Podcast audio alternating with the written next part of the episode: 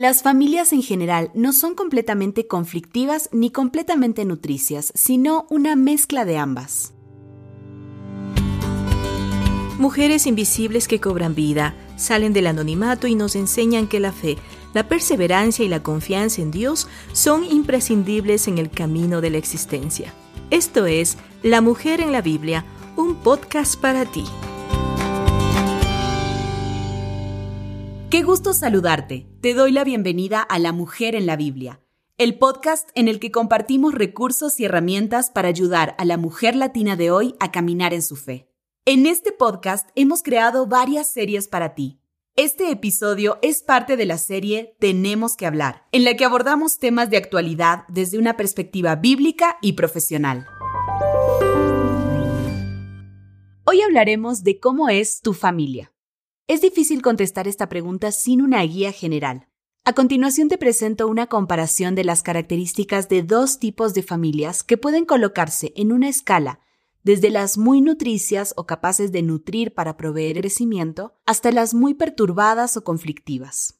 Las familias en general no son completamente conflictivas ni completamente nutricias, sino una mezcla de ambas. En las familias conflictivas el ambiente es incómodo y frío, calmado pero tenso. En las familias nutricias, el ambiente es cálido y receptivo. Hay calma sin tensión.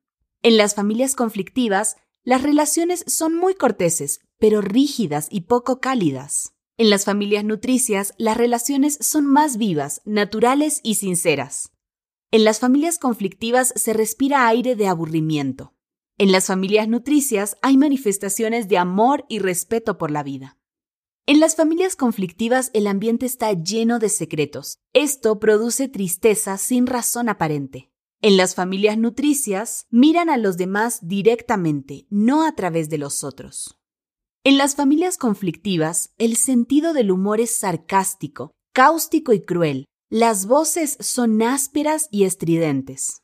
En las familias nutricias, cada persona sabe que tendrá la oportunidad de ser escuchada. En las familias conflictivas, los cuerpos responden con violencia y hay males físicos, reacciones psicosomáticas como respuesta a un ambiente muy inhumano. Los cuerpos se encorvan por el sufrimiento. En las familias nutricias pueden planificar y los acontecimientos inesperados y accidentales se aprovechan como una oportunidad de aprendizaje. Las familias conflictivas permanecen juntas por obligación. En las familias nutricias, los padres son guías, no dictadores, y su conducta concuerda con sus palabras. En las familias conflictivas, sus mismos miembros se sorprenden de poder disfrutar de la compañía de los demás. Las familias nutricias no responden a la conducta de los demás de una manera que devalúe a otras personas. Las familias conflictivas crean personas conflictivas y contribuyen a la devaluación de la autoestima.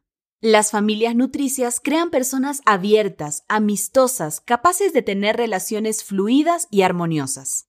Es común que las familias nutricias acepten el cambio como parte de la vida y traten de aprovecharlo de manera creativa para hacer que sus miembros sean aún más nutricios. Las familias conflictivas pueden convertirse también en familias nutricias. Para ello, se recomienda empezar por los tres pasos siguientes.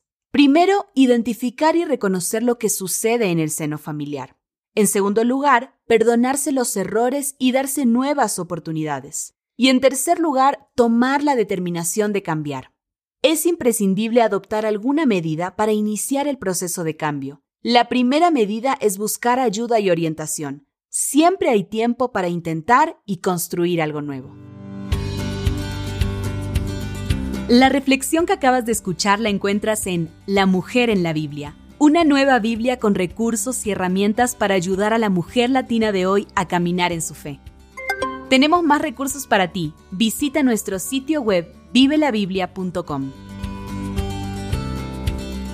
Será un gusto encontrarnos en el próximo episodio de La mujer en la Biblia, un podcast creado para ti. La mujer en la Biblia es una producción de Sociedades Bíblicas Unidas.